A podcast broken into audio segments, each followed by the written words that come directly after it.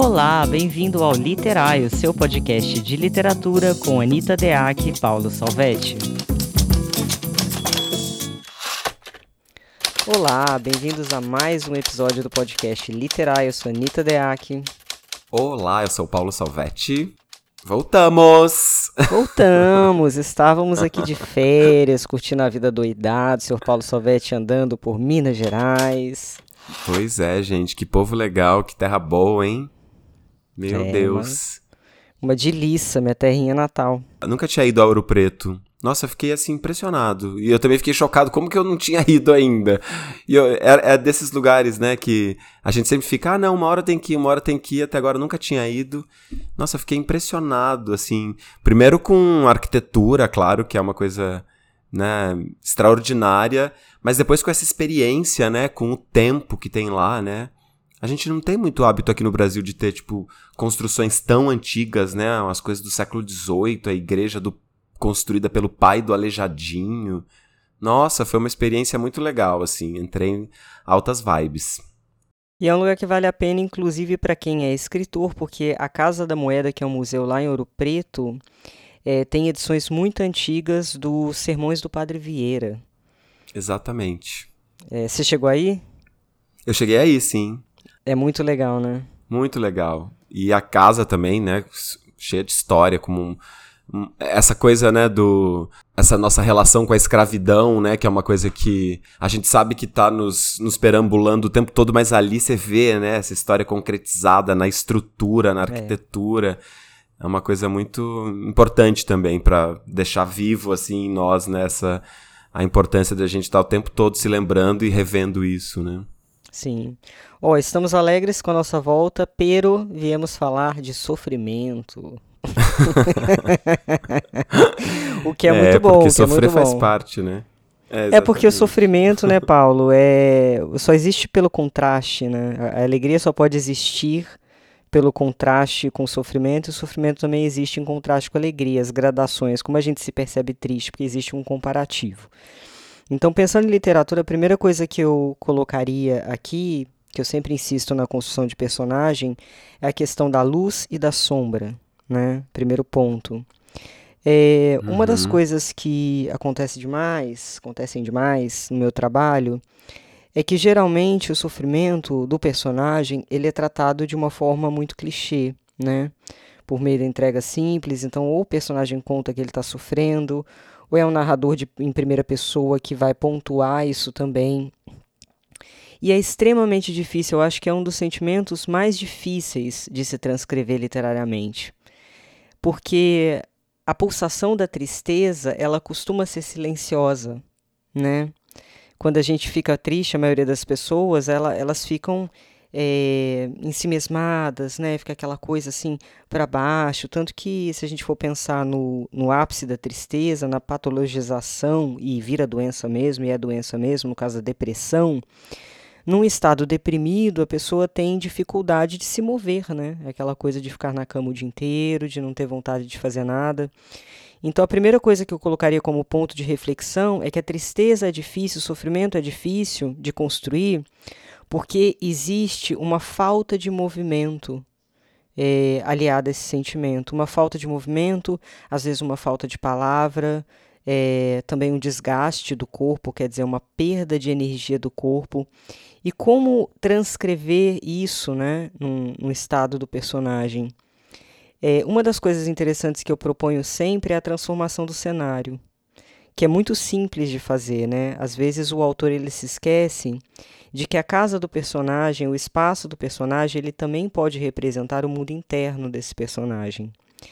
É, eu lembro que em fases difíceis da minha vida, bastava que alguém. Não precisava nem ser muito atento, na verdade, porque era bem óbvio. Mas se você entrasse no meu quarto, você perceberia o que estava acontecendo.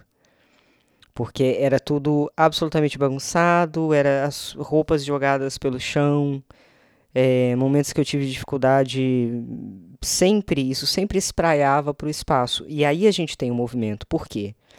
Porque essa falta de movimento do corpo faz com que você não recolha coisas, faz com que você não coloque as coisas no lugar, faz, faz com que você deixe louça e louça suja na pia justamente porque você está com dificuldade de se mover, de limpar, de arejar, né?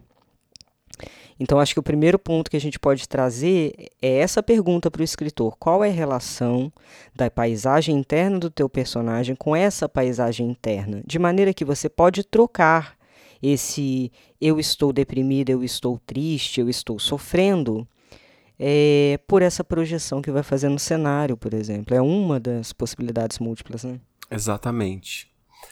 É, e, e uma coisa que eu fiquei pensando em relação ao sofrimento também é que eu acho que não existe, né, uma pessoa que não tenha sofrimentos e assim como você falou, né, inclusive a gente só identifica as nossas alegrias é, e as nossas vivacidades e tal, em contraste com outros estados que também são frequentes, né, em todas as pessoas de, de sofrimento.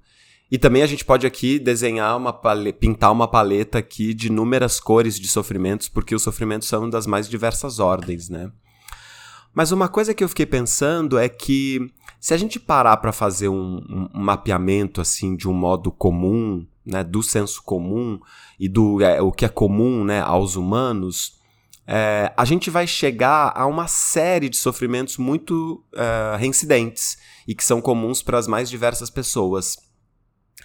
E, e, eu acho que talvez também uma outra perspectiva, né, de a gente é, tratar o sofrimento, construir o sofrimento do personagem, também pode estar ligado a a gente é, buscar caminhos de reinvenção desses caminhos comuns aí.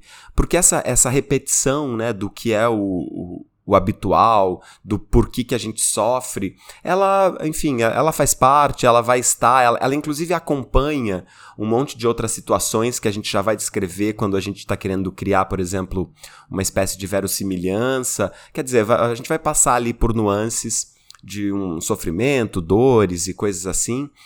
Mas quando a gente está querendo mesmo construir né, uma perspectiva é, artística, poética, é, literária nesse sentido da, escrita, né, em relação a uma perspectiva de sofrimento, talvez uma questão também seja isso, né? Quais que são as, as brechas, quais que são os caminhos né, que uh, nos possam nos surpreender em relação a essa constatação de sofrimento. Quais estados, por exemplo, é, poderiam não ser estados de sofrimento, mas para aquele personagem é? Né? Quais situações, por exemplo, poderiam, uh, sei lá, deixar qualquer outra pessoa uh, animada ou uh, ser, ser, inclusive, a, a expectativa de um, uma, um momento de felicidade e para aquele personagem isso não ser, eh, não ser percebido dessa mesma forma? Né? Eu falo isso nessa, nessa busca, né? Porque é, uma coisa que eu fiquei pensando bastante na, agora nesse período de férias e também com as coisas que eu estou escrevendo agora, uma coisa que eu fiquei pensando é isso, né? É, não sei, parece que às vezes a gente fica com uma, um, um, pacto de, de verossimilhança, um, um, uma sede de realidade, assim, a gente fica com isso tão aflorado, né? E parece sempre que a gente está é, querendo construir alguma coisa para um, um, leitor que vai se identificar, mas na sua condição cotidiana, na sua condição comum, na sua vida ordinária. Né? Então, fiquei pensando bastante sobre isso. Como é que a gente é, também captura esse leitor, também convoca esse leitor para a situação de leitura, para a situação do enredo que está se criando ali, mas subvertendo, né, buscando outros caminhos, um desdobramento é, para outras inteligências né, em relação a esse cotidiano que não que, que não precisa perder a verossimilhança, não estou falando aqui de só de fantasia ou qualquer outra, outra perspectiva assim, é, ou sei lá, alguma situação apocalíptica, não é isso, né? Mas o, é, essa ideia de pensar, né? Como é que esse personagem pode ter ali na sua singularidade, na sua peculiaridade, uh, modos próprios de se relacionar com o sofrimento, de tal modo que a gente não fique narrando o sofrimento humano sempre por uma mesma perspectiva. Eu não sei porque a impressão que eu tenho é que uh, às vezes o, o sei lá, quando a gente vai, vai buscar assim, inovações né, na, na, nas coisas que a gente está lendo, na literatura contemporânea e tal, às vezes a gente encontra muitas muitas inovações de, de, de, forma, de tentativas de linguagem e tal, mas parece que as subjetividades, não sei se você tem essa impressão, Anitta, parece que as subjetividades, elas, elas ficam, uh, é, claro, né, a gente está tomando sempre o exemplo a gente mesmo, né, o, o humano nessa perspectiva é, né, do sujeito do nosso tempo e tal, mas eu não sei, eu fico pensando que modos a gente tem de extrapolar essas subjetividades e eu acho que pensar sobre o sofrimento é um bom, é um bom caminho, né, pra gente extrapolar essas barreiras aí que já, já são conhecidas, já estão determinadas e são facilmente reconhecíveis. É, essa coisa de trabalhar a tristeza com as gradações, né? Principalmente estabelecer uma gradação própria para o personagem, uma gradação singular, isso é muito interessante, porque o autor pode se perguntar: ele fica em si mesmado, esse personagem que está sofrendo, ou ele fica passivo-agressivo? Uhum. Porque existe todo um movimento, e, e a literatura boa ela tem a ver com isso, que é de trabalhar a fluidez das emoções. Então, quando você está sofrendo, isso se desdobra em vários comportamentos, em várias reações.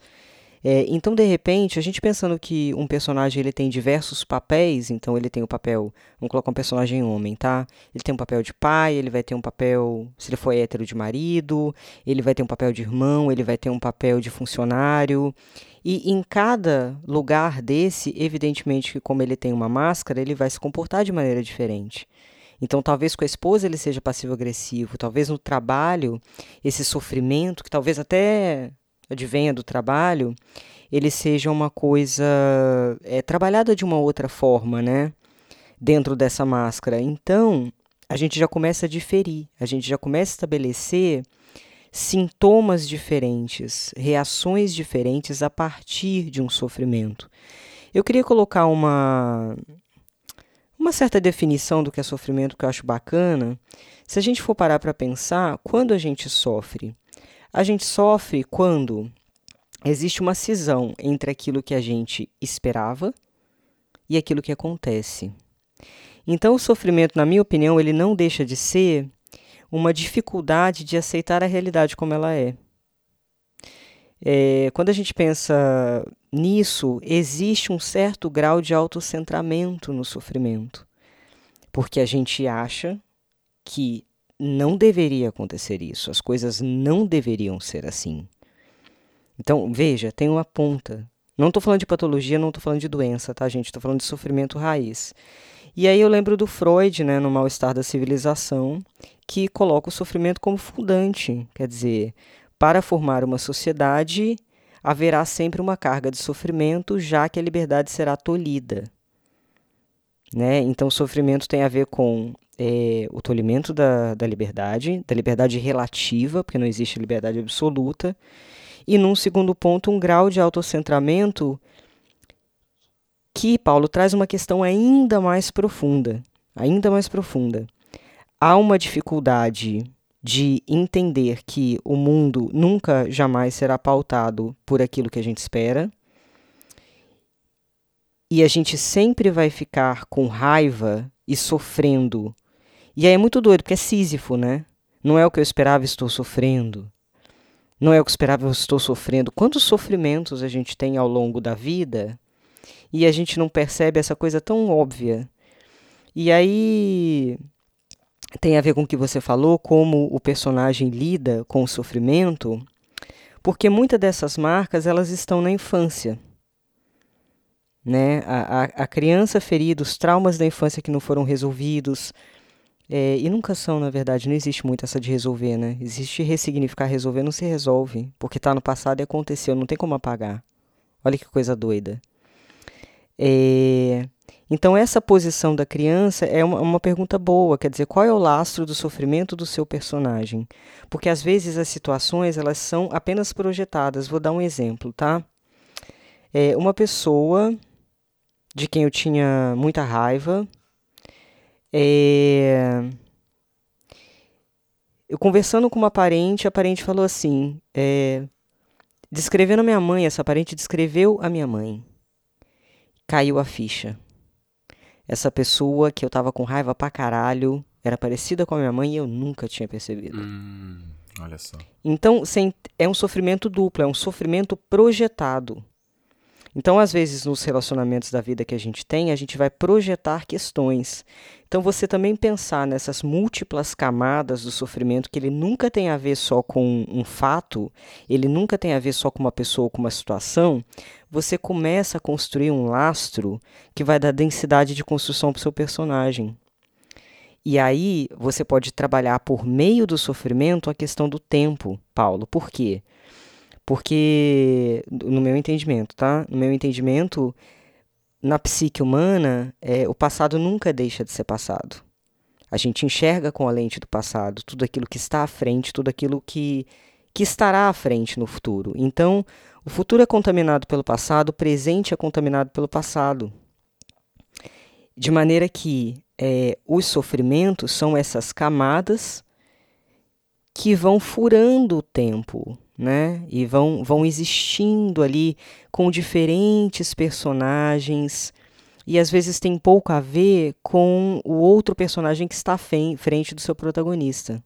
É uma questão dele que ele vai projetar. Então, isso também é um ponto de, de partida é, legal para pensar, né? Muito legal. Não, e acho que você traz uma coisa aí que é importante também, que, que é, não só importante, mas é interessante, né, numa, porque tem uma perspectiva prática, né, na hora de escrever, que é exatamente pensar isso, né, uma espécie de genealogia do sofrimento, né, que é quase que um, mais que uma genealogia, talvez seja um DNA do sofrimento, né, e aí acho que também combina com aquilo que eu disse antes, porque tem a ver com uh, como essa pessoa sofre, né, como esse personagem uh, sofre, que que né, o sofrimento causa nele, como você falou, né? Se fica ensimesmado, se fica uh, passivo-agressivo, se fica mudo, né? Que tem essa pessoa também que quando tá... não pode falar com a pessoa quando ela tá em estado de sofrimento, ou ela não gosta de, de sair de casa, não gosta de, de encontrar pessoas e tal. Mas também de entender... É, e aí isso, isso dá narrativa, né? Isso dá enredo e tal que é entender o que, que configurou exatamente essas situações, né? O que, que uh, levou essa pessoa até esse estado, né? E, a, e acho que tem uma, uma. Não sei. O que eu estou escrevendo agora, né? O que eu estava mais ou menos rabiscando. Tô sempre tentando escrever uma, uma mesma história, e daí no meio dessa história eu vou escrevendo umas outras coisinhas.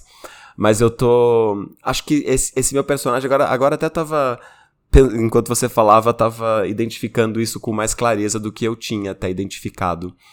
Eu estou escrevendo uma história de um personagem que, que ele sofre muito pouco.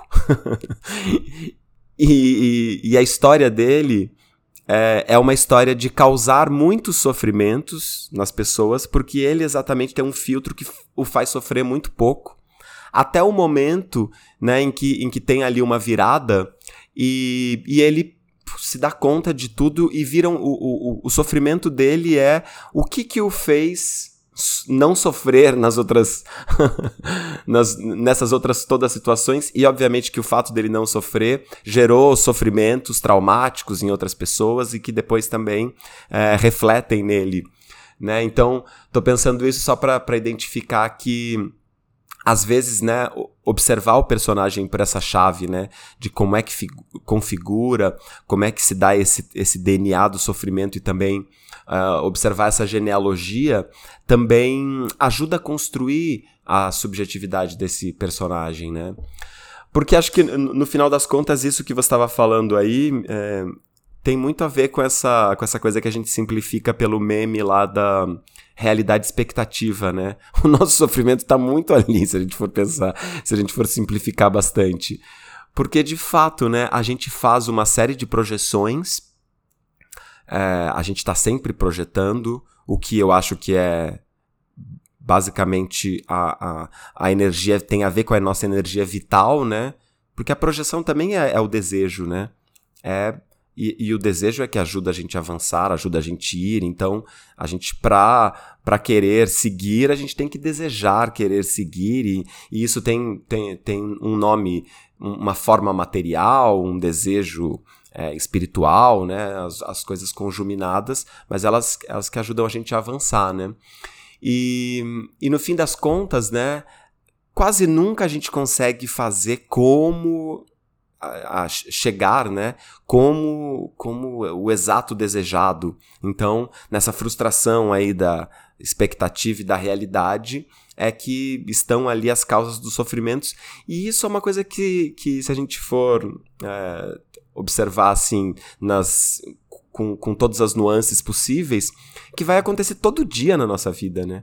Todo dia acontece, assim, desde a hora que você vai, sei lá, você vai tomar o café da manhã, pode ser que você se surpreenda, que delícia, e pode ser que você fale assim, nossa, não, não era assim, não era para ter ficado assim o café, ah, é água, não sei o quê. Ah, o, o, tempo todo a gente pode estar tá lidando com esses com esses lapsos de sofrimento, né? Então, por exemplo, um personagem que, como você falou, se comporta de modos múltiplos em relação a, a, aos diversos sofrimentos que ele tem no seu cotidiano, né? Mas que uh, esses modos múltiplos, eles não precisam ser aleatórios, né?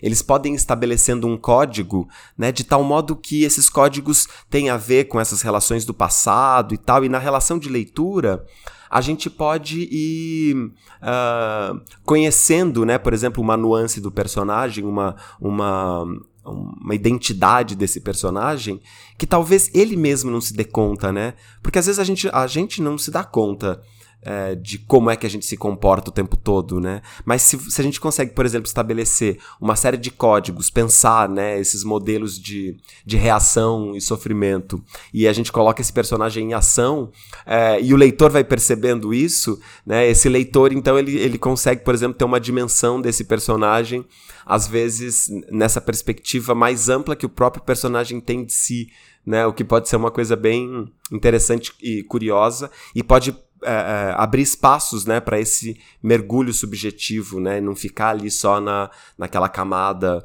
mais senso comum, mais número um. Né? Você colocou que o teu personagem ele percebe que não sofreu em determinadas situações.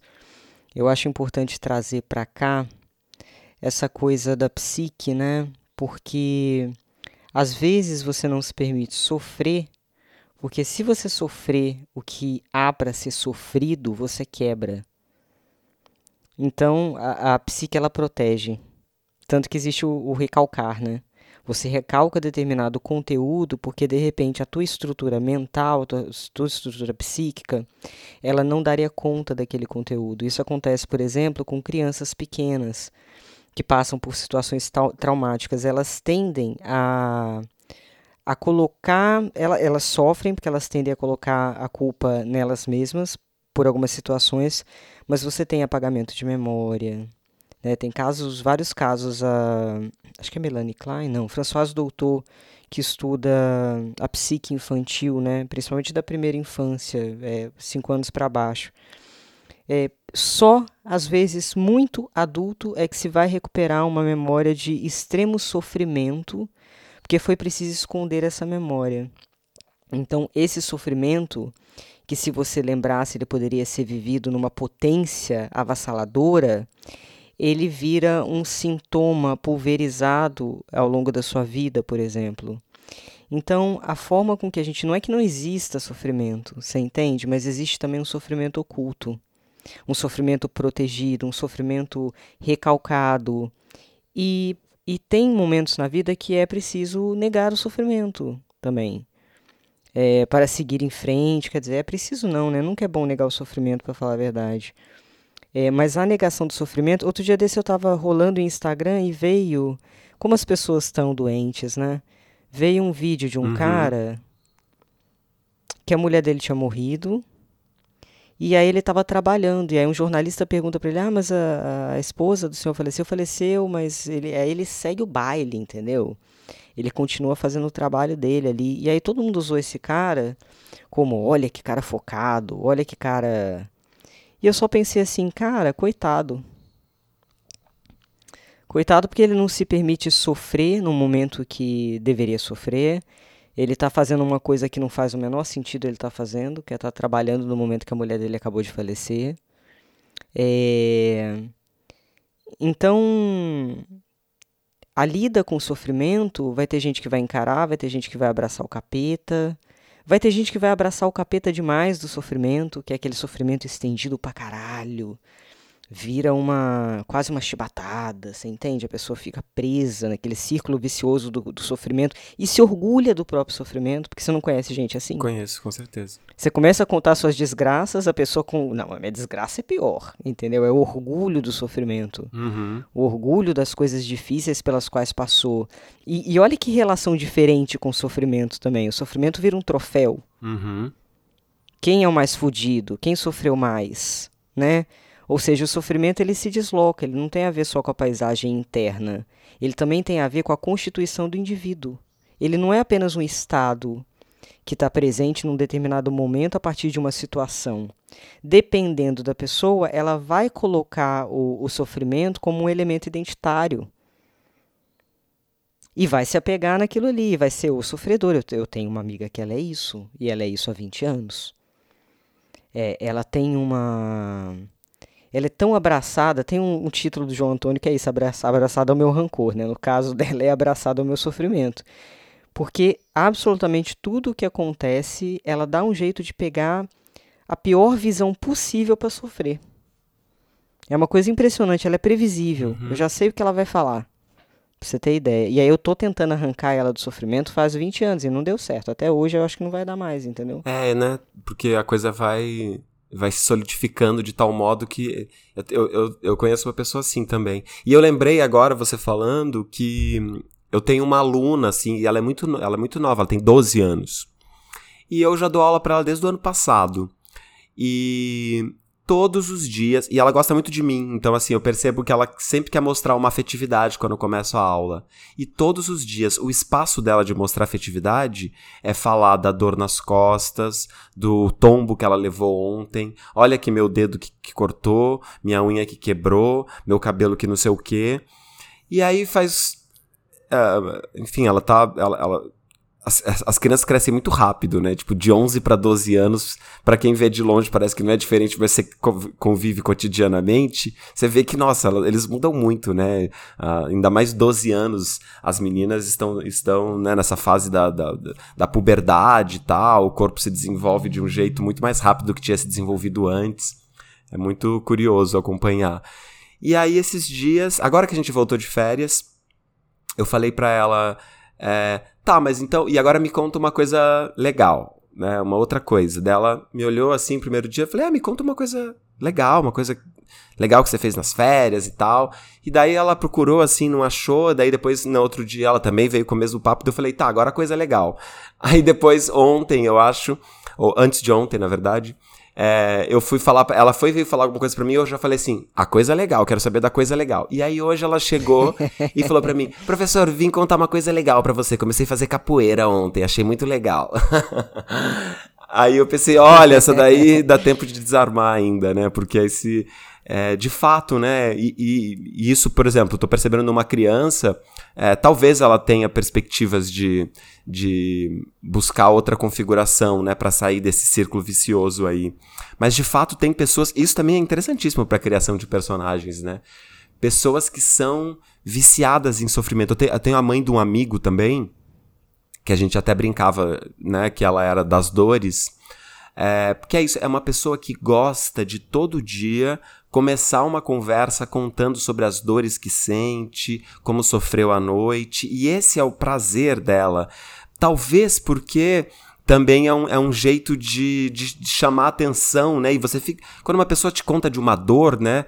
Você fica com uma coisa de, puxa vida, né? É uma, é uma atenção mais calorosa, talvez, porque você olha de um jeito como quem gostaria de que não tivesse passando por essas dores, né?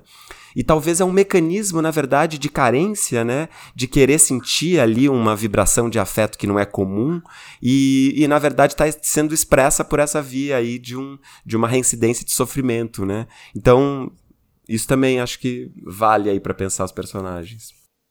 Vale muito e a outra via também de abordagem, a via do corpo, né? O, o é, sintoma exatamente. do sofrimento, quer dizer, a somatização do sofrimento, é, as posições na família. É muito interessante quando você olha, sei lá, uma família que tem um pai, uma mãe e três filhos, né?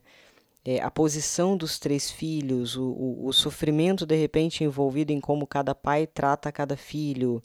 Então, é, como, como cada filho reage ao sofrimento, né? E algumas crianças elas são colocadas numa posição, por exemplo, de, de competição, é, numa posição de favorecimento.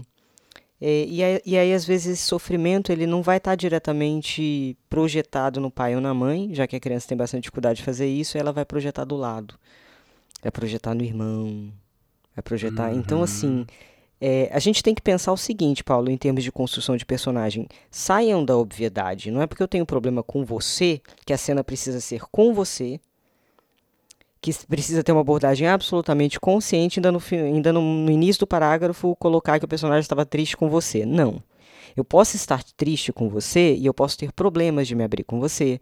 Eu posso estar triste com você e nem saber muito bem, porque a gente disfarça o sofrimento da gente também. Eu sou uma pessoa que eu faço isso. Eu já fiz isso inúmeras vezes na minha vida.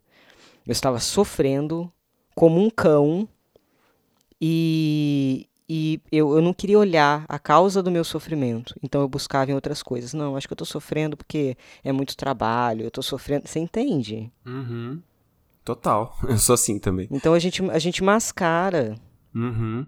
Nossa, eu tenho uma tendência de mascarar assim. Até porque eu sou, eu sou do tipo que. É, eu tenho dificuldades às vezes. Na verdade, eu tenho uma vontade fraca, mas eu acho que essa vontade fraca ela já é né, uma configuração que eu coloco, porque eu tenho dificuldades, por exemplo, para aberturas muito profundas quando se diz respeito a um sofrimento. Eu adoro filosofar profundamente, ou, ou contar de alegrias ou de projetos, isso sim. Mas se tiver que entrar nesse campo do sofrimento. É, eu tenho dificuldades também. Então, para mim, é, é, é muito. É, até mentir, assim é, até mentir por exemplo, não, não, eu não fiquei chateado, não, imagina, que isso. Quando na verdade lá por dentro, a, só pra, pra evitar a fadiga de. que é para mim, na verdade, né? Não é nem a fadiga de ai, gastar uma energia com isso. É o quanto é difícil, né? É, mexer ne, nesses vesperos aí. E aí então dou essa disfarçada. Eu lembro que até quando quando meu irmão faleceu, né, que eu tinha uma eu brincava com os meus amigos, porque também é, talvez seja até um jeito de fugir disso, né?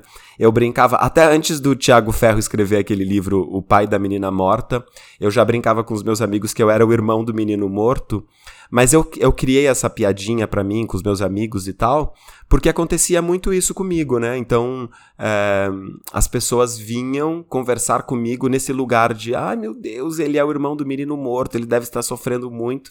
E eu não sabia muito lidar com aquilo, então eu tinha que criar uma perspectiva meio é, para mim, né, uma imagem meio engraçada, meio, sei lá, uh, artificializada até, para não precisar toda hora ficar entrando nesses vieses aí, porque se dependesse das pessoas e dos encontros, toda hora, né, eu teria que ficar ali frequentando esse lugar.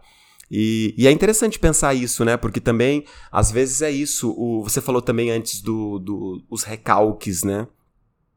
Eu tinha uma amiga que é na época da faculdade, ela era uma mulher obesa e era muito comum as pessoas passarem gritando para ela, por exemplo, coisas terríveis assim, baleia, free willy, muito comum. É, quando a gente andava na rua, andava pela faculdade e tal, e ela ria muito. Mas, obviamente, a gente ria, né? Gritava um Free Willy. Mas. Olha minha sombra surgindo. Mas ao mesmo tempo, né, eu sabia que aquilo não era risível, né? Eu entendia na hora, mas a gente, eu, ela ria e eu ria junto porque isso, nisso junto a gente quebrava um pouco, né? Era, mas era amigo, sabe o que eu acho? Deixa eu só, só colocar uma partezinha importante aqui. Sabe o que, que eu acho interessante? É... Sim, não é risível, cara, mas se a risada vem, olhe para a sua sombra. Claro. Isso é tão importante que é tentar debridar o que, que é aquilo, né? Porque, cara, é... o sofrimento ele faz ele tem a ver com a piada. É, é, o negócio, negócio do Faustão, lembra? Hum, cara, não. uns tombos bizarros. Ah, lembra sim. disso? Lembro. Videocacetadas. Videocacetadas. Cara, tinha umas coisas ali que parecia que a pessoa tinha quebrado o pescoço. Ela morreu, ela foi pro hospital, cara. E isso provoca é o riso, né? É muito doido, assim. O sofrimento, ele provoca riso também. É coisa de louco. E, por outro lado, é interessante o, o autor brincar também, não só pensar na perspectiva daquele que sofre, mas como aqueles que estão ao redor daquele que sofre reagem a esse sofrimento. Uhum. Isso é muito interessante, porque tem gente, por exemplo, que vai adorar que o colega de trabalho esteja sofrendo porque ele está mal, ou ele está mal na carreira, ou essa vida está ruim, portanto minha vida fica melhor. É gostoso olhar para esse lugar de sofrimento do outro, porque minha vida pode ficar melhor a partir disso. Quer dizer, o sofrimento ele também provoca reações em cadeia, né? Vai ter gente que vai ser empática, que vai acolher. É, é importante sempre pensar que na vida, infelizmente, a vida é cruel é, o, o acolhimento é sempre até a página B. Entendeu? Ninguém vai parar a própria vida para ficar lá do teu lado para sempre, enquanto uhum. você sofre. E aí, essa gradação, né? Qual é a relação? Qual é o limite de lidar com esse sofrimento? E outra coisa que pensei agora também é, é isso, né? Como é que a gente também pode. Como é que o excesso, né? A. Ai, eu tava lendo uma coisa esses dias tão interessante. Ah, do, do Ailton Krenak. Que, como que é aquele. Eu não, eu não vou lembrar as palavras que ele tava falando, mas é naquele livrinho A Vida Não É Útil. Ele dizia uma coisa assim: que nada, nenhuma coisa, nenhum elemento, ele pode estar numa concentração muito excessiva, porque se tiver nessa concentração excessiva, dá merda, né? Por exemplo, ele estava falando sobre. É, ele escreveu esse livro durante a pandemia, né? E então estava falando sobre as questões do Covid e tal, mas também estava falando isso. Se, se, a gente tem um excesso de poluição, se a gente tem um excesso de qualquer coisa, de qualquer mesmo elemento concentrado excessivamente, é, a gente sabe que dá errado.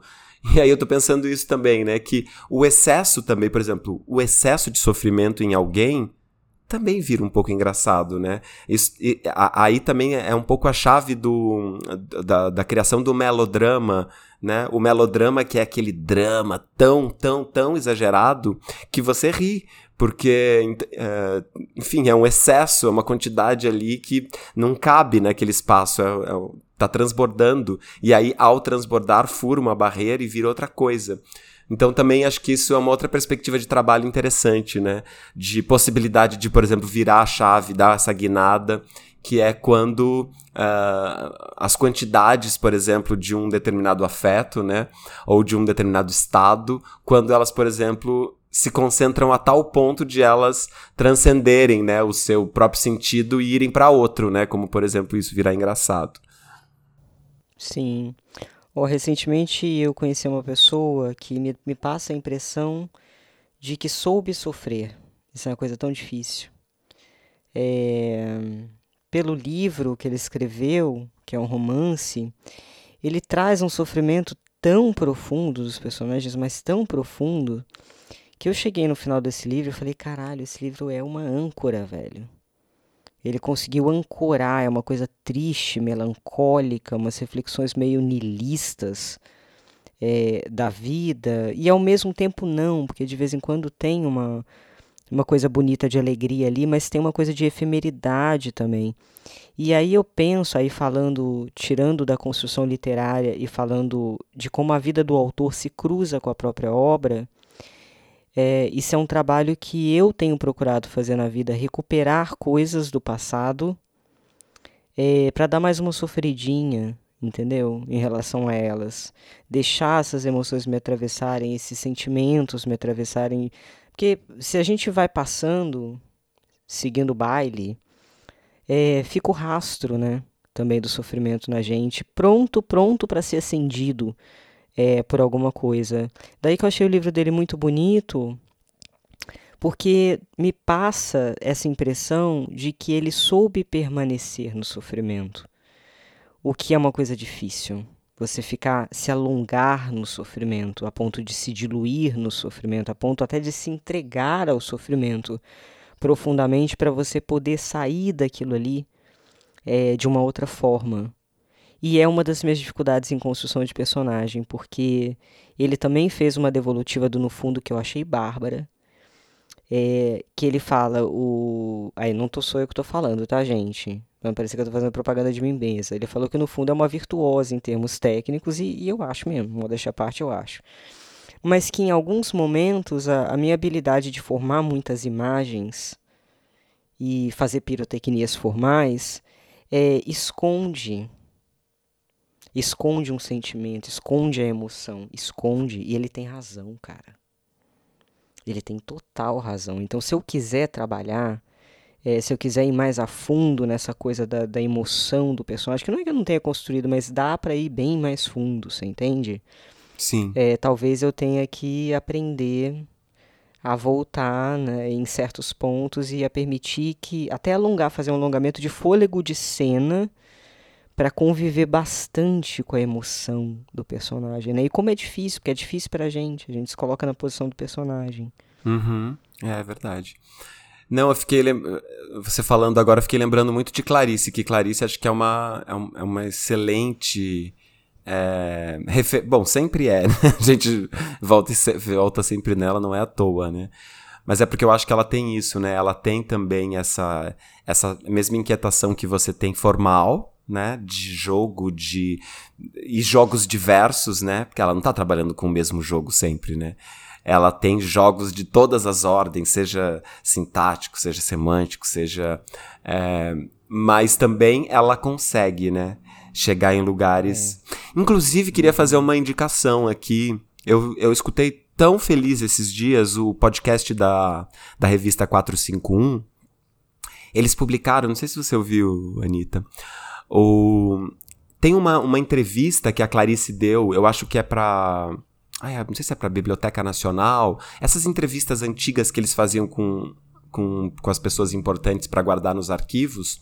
E essa entrevista já foi transcrita e já foi publicada em, há, há tempos atrás, mas o, Be, o, o, Benjamin Mozart, aquele que fez a, a, a biografia da Clarice, uhum ele, ele conseguiu fazer uma recuperação absoluta desse áudio e eles fizeram um podcast, dois, dois episódios. Tem a entrevista inteirinha. É maravilhosa.